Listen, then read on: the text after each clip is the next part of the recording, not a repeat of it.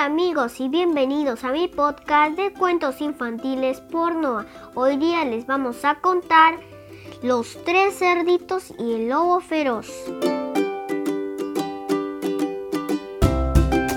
En un ancho valle vivían tres pequeños cerditos, muy diferentes entre sí.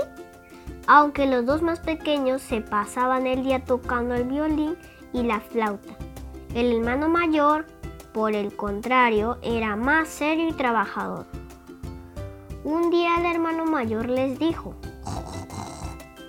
Estoy muy preocupado por vosotros, porque no hacéis más que jugar y cantar, y no tenéis en cuenta que pronto llegará el invierno. ¿Qué haréis cuando lleguen las nieves y el frío? Tendráis que construiros una casa para vivir. Los pequeños agradecieron el consejo del mayor y se dispusieron a construir una casa. El más pequeño de los tres era que era el más juguetón, no tenía muchas ganas de trabajar y se hizo una casa de cañas con el techo de paja. El otro cerito juguetón trabajó un poco más y la construyó con maderas y clavos. El mayor se hizo una bonita casa con ladrillos y cemento. Pasó por aquel valle el lobo feroz, que era un animal malo. Al ver al más pequeño de los tres cerditos, decidió capturarlo y comenzó a perseguirle. El juguetón y rosado cerdito se refugió en su casa, temblando de miedo. El lobo, al ver la casa de cañas y pajas, comenzó a reírse. ¡Jo, jo, jo, jo, jo!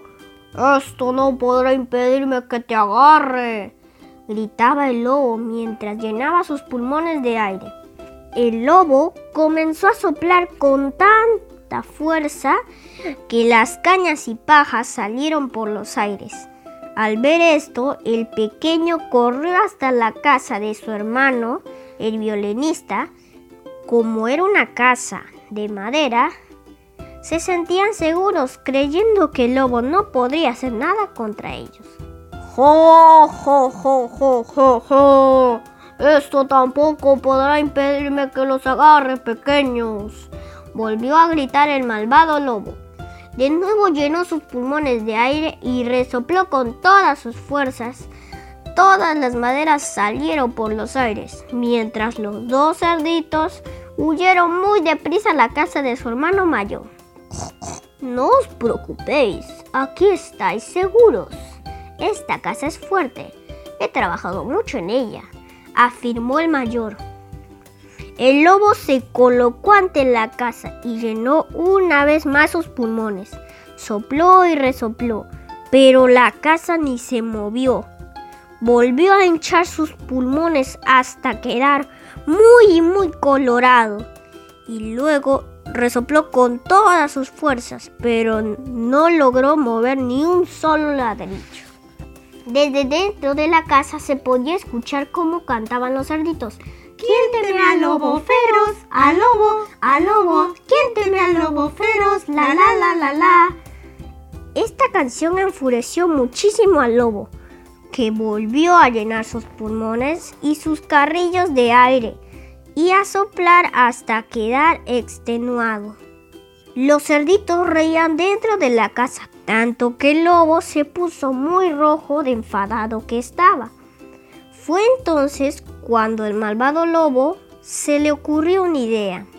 Entraría por el único agujero de la casa que no estaba cerrado, por la chimenea cuando subía por el tejado, los pequeños tenían mucho miedo, pero el hermano mayor les dijo que no se preocuparan, que darían una gran lección al lobo.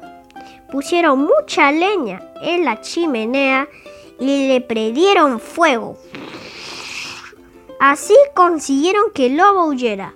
Los cerditos aprendieron después de esta aventura que, moraleja, es importante hacerle trabajo con afición si deseas salir de una difícil situación.